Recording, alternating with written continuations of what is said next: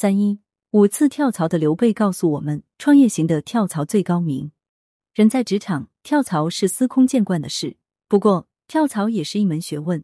跳好了平步青云，跳不好不仅壮志难酬，甚至可能性命难保。在三国的跳槽精英中，刘备就是一个典型人物，属于创业型的跳槽者。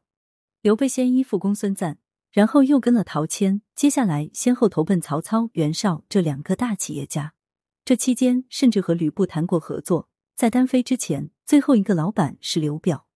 刘备跟过的每个领导都很重用他，也给他很好的待遇。但刘备并不想依附谁，他只是想通过跳槽来培养自己的实力，有朝一日做大事。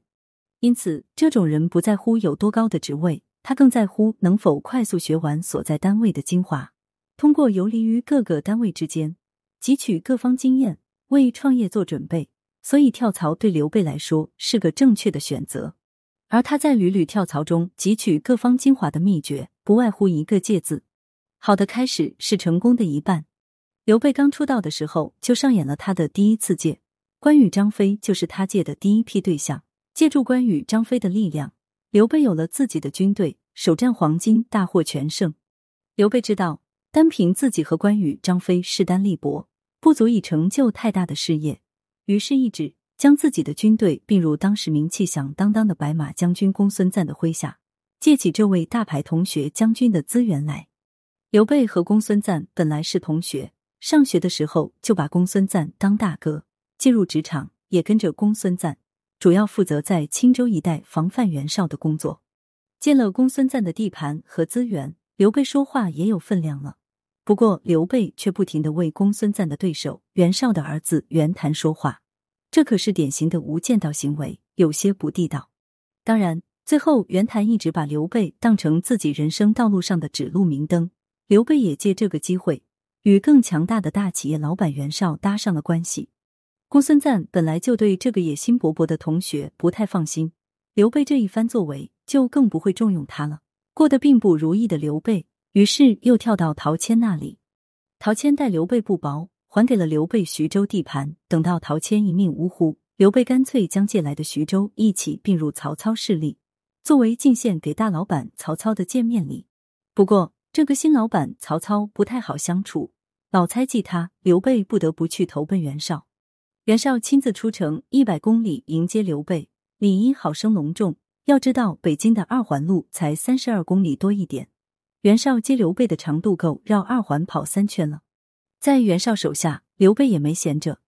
他借着袁绍同志的名头，派赵云同志从事秘密征兵的工作。按说袁绍兵多将广，如果出门打仗，自然会给刘备配置人手。可现在刘备秘密征兵，相当于把公司的重要客户资源偷偷往自己的口袋里扒拉，摆明是为以后叛逃做准备。果然，当袁绍和曹操打得如火如荼的时候。刘备已去联络刘表，抄曹操后路未明，离开了袁绍。当然，那批兵一个也没给袁绍留下。离开袁绍，跳槽到了荆襄名士刘表的帐下。刘表给了刘备发展的地盘新野小城。刘备在这里最重要的工作，就是把诸葛亮搞成了自己的铁杆追随者。一般人只知道诸葛亮业务能力强，其实诸葛亮的路子也是相当野。他老婆的姨妈就是刘表的小妾。他老婆的舅舅就是刘表手下最重要的干部之一蔡瑁。结果诸葛亮跟刘备第一次见面就说：“难道您不想把刘表的公司搞成自己的吗？”真是一个懂得刘备的明白人。其实不仅诸葛亮，当时刘表手下的许多中层干部都对刘备颇有好感，弄得刘表整天疑神疑鬼，借用公司资源为自己创业做准备。赤壁之战后，刘备抓住了创业单干的良机。来到四川，开创了属于自己的事业，从此如日中天，后半生得成大业。综合刘备的职业生涯，我们可以发现，当他在公孙瓒手下的时候，和公孙瓒的死对头袁绍搞好了关系；当他在陶谦手下的时候，把陶谦的地盘变成了自己的；当他在曹操手下的时候，又和曹操的死对头董承打得火热；当他在袁绍手下的时候，不但没给单位做任何贡献。